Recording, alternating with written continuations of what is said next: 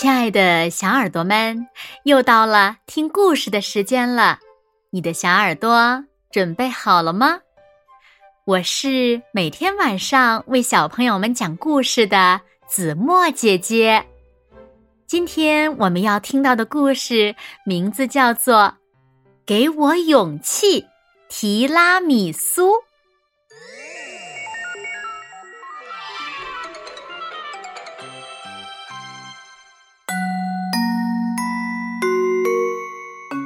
很久很久以前，在一个四季如春的国度里，突然出现了一个怪现象：白天变得很短，天空被乌云覆盖，空气变得寒冷。人们开始对气候的变化感到不安。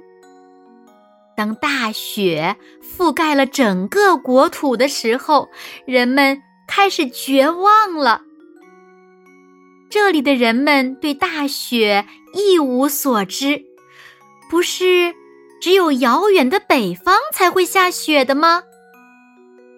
看着情况渐渐的恶化，人们决定去找这个国家最博学的人——贝尔先生。贝尔先生有个习惯，就是喜欢把饼干浸在咖啡里吃。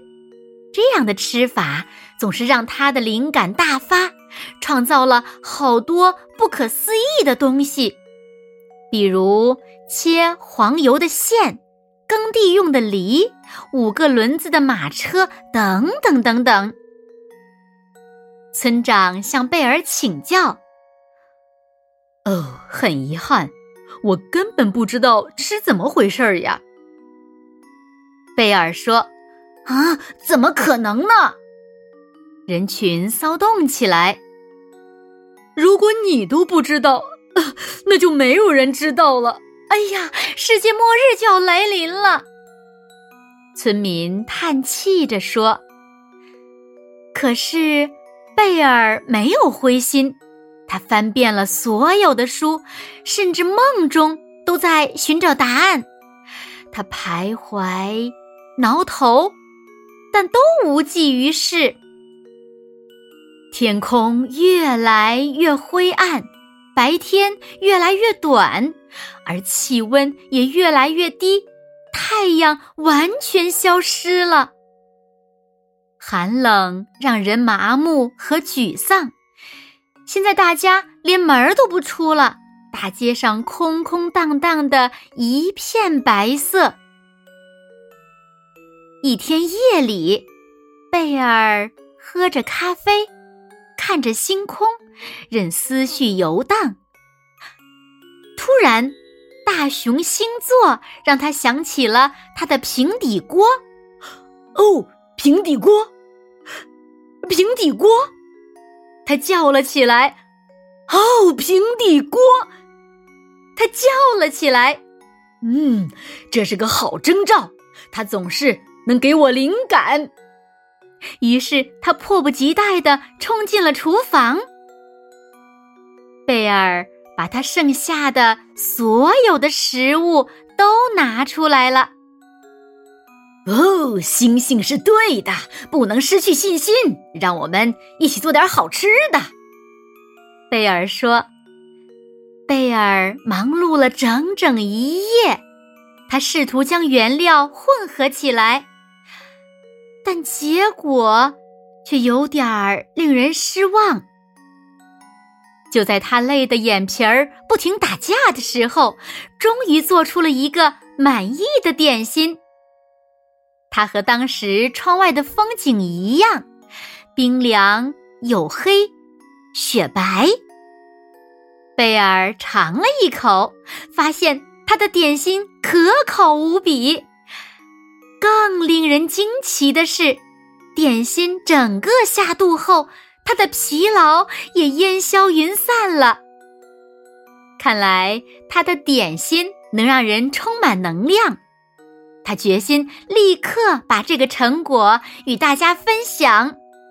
他先往农夫家跑去，因为他需要马士卡彭奶酪。雪大路滑，他重重的摔了一跤。又一个伟大的发明问世了——弯钩雪橇。他终于凑齐了足够所有村民品尝的原料。他邀请了所有人来他家里，大家吃得心满意足，意气风发。太阳居然也悄悄地从云层后面露出脸来，希望又回来了。星星让贝尔终于明白了所发生的事情。太阳离开去休息了，太阳不在，大地冷却下来，就会下雪。这个时候呢，就应该准备贝尔的甜品食谱。它不仅能抵御寒冷，甚至能把太阳吸引出来。大家给这个食谱命名为“给我勇气”，用贝尔的母语说就是“提拉米苏”。它传遍了世界各地，成为意大利的国宝级甜品。从此，再也没有人害怕寒冷了。恰恰相反，大家都迫不及待的等待冬天的到来，去吃提拉米苏，去打雪仗。